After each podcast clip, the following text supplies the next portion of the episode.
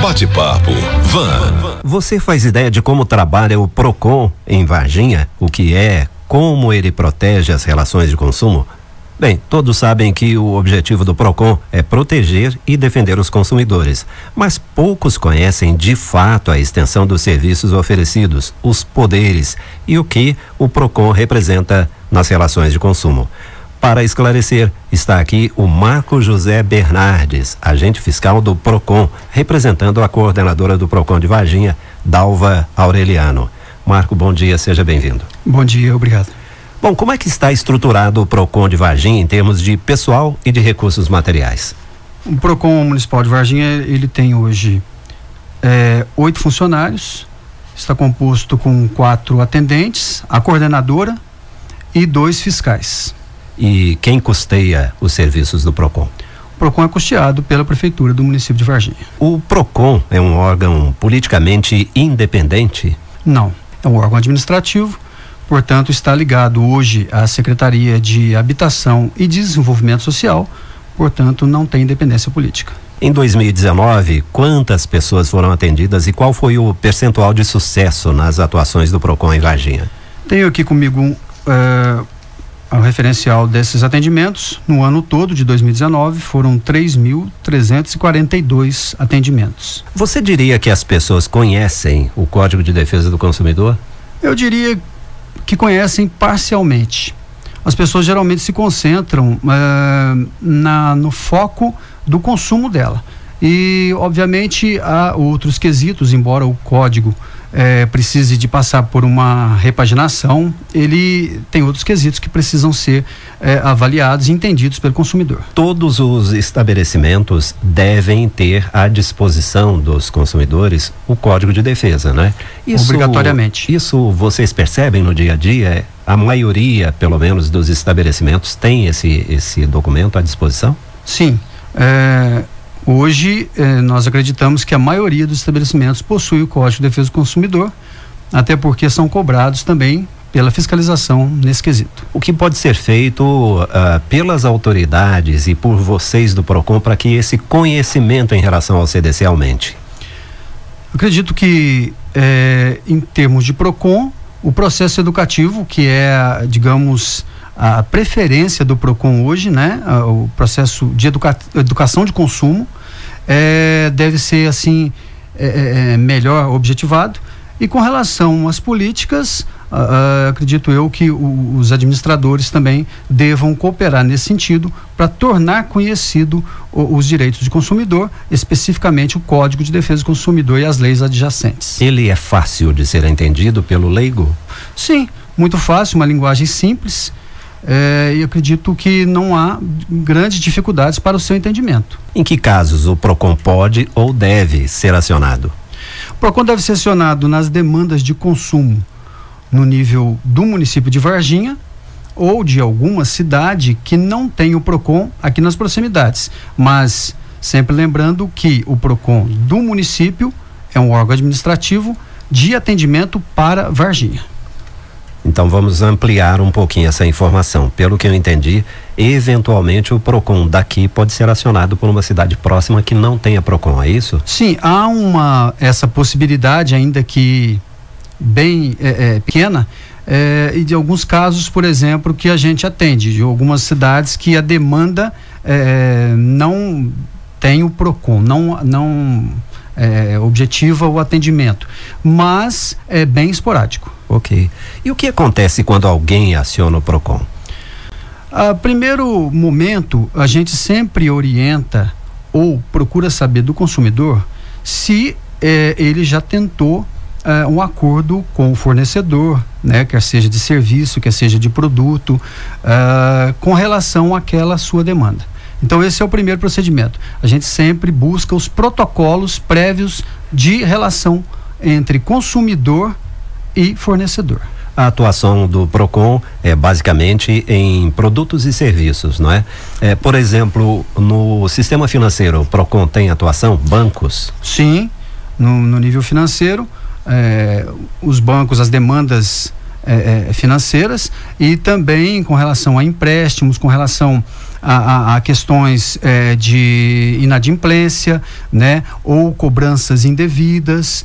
É, nós pro, procuramos dar ao consumidor o apoio necessário nessas áreas também existe então o atendimento preliminar, né? E normalmente os problemas são resolvidos aí. Quando não há acordo, qual é a consequência natural até a solução? Sim, nas preliminares é, nós entendemos que hoje muita coisa é resolvida, né? Muito dessa demanda é resolvida e quando não há essa resolução, evidentemente há a abertura do processo administrativo. Em termos de conciliação, qual é a diferença que existe entre o PROCON e o SEJUS, que é o Centro Judiciário de Solução de Conflitos e Cidadania? Sim. Com relação ao SEJUS, é, é, nós entendemos que é no nível mais judiciário, evidentemente, e ele também interfere em algumas ações de ordem familiar, né, sócio familiar, já o Procon, ele tem uma especificidade que é a relação de consumo, embora o Sejus também atue nessa área, mas no nível judiciário. O Procon no nível administrativo. Ok. Bom, só para esclarecer, tem muita gente que ainda não conhece o Sejus. Uh, o que é o Sejus exatamente? Ele é o Centro de Centro Judiciário de Solução de Conflitos e Cidadania, uma iniciativa do Tribunal de Justiça. Ele existe em várias cidades de Minas Gerais e aqui em Varginha desde 2014. E ele existe exatamente para evitar a judicialização das questões. Então, o Poder Judiciário chama as partes, coloca as partes frente a frente, elas conversam e tentam chegar a um acordo. E isso, na maioria das vezes, resolve, porque evita aquelas longas ações na justiça. Né? E vale muito a pena conhecer. Aqui em Varginha, o Sejus atende lá na Rua Colômbia, número 100.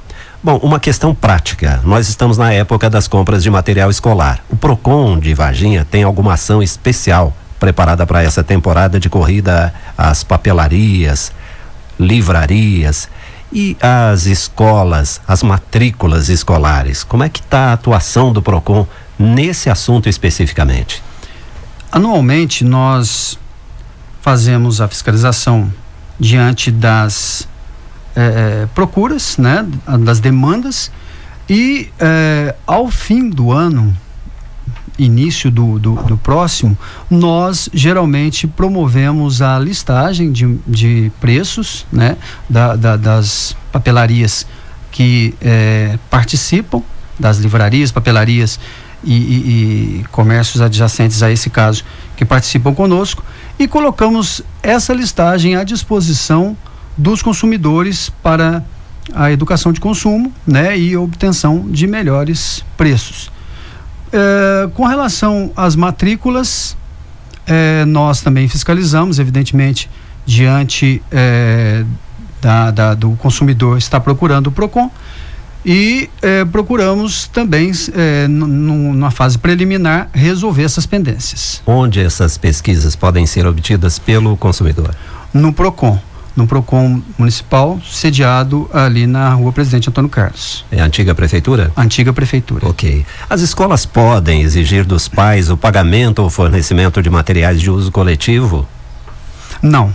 Não, poder, não, não podem exigir materiais como papel higiênico, esponjas de limpeza, é, álcool, é, porque são objetos ou materiais de uso é, da demanda diária da escola. o que pode se estar pedindo realmente é os materiais ligados ao ano cursivo do aluno. Mas digamos que uma escola insista em apresentar a lista contendo esses materiais e aí os pais fiquem na dúvida. Podem procurar o PROCON, caso não tenham conseguido tirar essa dúvida com a escola, resolver com a escola, eh, ainda havendo, então, nesse caso, insistência por parte da administração escolar em manter esses materiais e, evidentemente, a fiscalização do PROCON, que conta aqui, como eu falei de início, com dois fiscais, vai poder, eh, vai ser acionada e poder é, atender essa demanda. Agora, Marco, é interessante porque quando se faz esse tipo de abordagem, parece que há uma guerra, né? De um lado, alguém querendo levar vantagem, de outro, é, pessoas prontas para serem enganadas, e não é isso, não é disso que se trata, né? Porque hoje as relações, ainda que haja muita gente tentando levar vantagem, mas na maioria dos casos, as relações são muito positivas e de respeito mesmo porque tudo é muito fácil de ser apurado, né? Então, não se trata de uma guerra, muito pelo contrário. Né? Muito pelo contrário. O, hoje nós incentivamos é, um bom relacionamento, evidentemente, que é a educação para o consumo, né, entre fornecedor e consumidor, e evidentemente que essas partes resolvam entre si. É o fundamental. E na maioria das vezes obtemos êxito. É, e o comércio anda cada vez mais é, disposto e pronto para oferecer produtos de qualidade por preços bons, né? Mesmo porque a concorrência é grande e hoje o poder está com o consumidor. Aquele comerciante que não se ajusta a isso acaba sendo excluído pelo próprio sistema, né? Verdade, Rodolfo. Até pelo fato da competitividade, né, é, das opções que o consumidor tem. Sempre lembrando, o consumidor deve sempre ter em mente as pesquisas. Fundamental. Pesquisas de preço, pesquisa de qualidade, aquilo que realmente atende à sua necessidade mesmo porque é, na maioria das vezes nós somos muito mais consumidores do que prestadores de serviço, né? Nós prestamos os nossos serviços ou vendemos os nossos produtos num único segmento, no máximo dois, mas adquirimos produtos e serviços em dezenas, às vezes centenas de outros segmentos. Certeza precisamos estar atento a isso e a gente sempre está eh, trabalhando para que o consumidor seja bem informado não somente tenha os seus direitos garantidos, mas também tenha uma informação prévia antes da consumação. É a história de respeitar para ser respeitado, né? Então Verdade. todo mundo que faz isso colhe bons frutos. Em relação a taxas e mensalidades escolares, quais são as orientações do Procon? Orientação de estar eh, o consumidor sempre conversando com a administração da escola. A negociação, evidentemente, é livre. Nós temos hoje é, essa, essa premissa de que a negociação entre as partes é livre, o consumidor, como você falou há pouco, tem realmente um poder para é, é, estar fazendo essa negociação, que melhor lhe convier. Evidentemente que se houver abusividade ou algo que está muito fora do padrão comercial, pode também procurar o PROCON e a gente estar ali orientando e até mesmo visitando a, a, a, a escola, a instituição é, citada. Você falou no começo da entrevista sobre a estrutura de pessoal e de instalações. Varginha, com cerca de 140, 150 mil habitantes, é, merece uma estrutura um pouco maior, com mais gente trabalhando na orientação e na proteção do consumidor? Acredito que sim, porque a gente tem uma demanda relativamente grande e como eu citei, poucos funcionários, né? Até mesmo a questão física do prédio do Procon hoje, o atendimento, né? É, é, requer também um pouco mais de dimensão estrutural e eu acredito que sim, sempre será bem-vindo funcionários para compor o quadro do Procon, né? Pessoas que serão capacitadas, evidentemente, para a utilização das ferramentas ali de atendimento ao consumidor. Para encerrar esse nosso bate-papo, uma pergunta que vai permitir resumir tudo o que você disse aqui em termos de orientação. As pessoas que se sentirem lesadas em seus direitos como consumidoras, o que devem fazer? Primeiramente, é, estar de posse de documentos comprobatórios, né? É, ter feito já um contato com o, o, a empresa, com a instituição, o fornecedor, a, a, de qual ela adquiriu o produto ou serviço e está embasada para que a gente possa fazer esse procedimento. Evidentemente, a educação é a premissa de tudo. Então, o consumidor tem que estar ciente dos seus direitos, mas também de seus deveres. Antes de partir para o conflito, uma boa conversa. Uma boa conversa, um bom diálogo. É, não adianta, evidentemente, é, é o consumidor perder a, a, a a sua forma de condução, no sentido de muitas vezes consumidores ficam nervosos, agitados, é, agem de uma maneira que acaba complicando esse processo de negociação. Então a gente sempre fala, a boa educação cabe em qualquer situação. Perfeito. Nós conversamos aqui com Marcos José Bernardes, agente fiscal do PROCON, representando aqui a coordenadora do PROCON de Varginha, Dalva Aureliano. Marco, muito obrigado pela sua presença. Bom dia. Bom dia, agradeço a todos e que o trabalho de vocês prossiga de forma positiva como tem sido.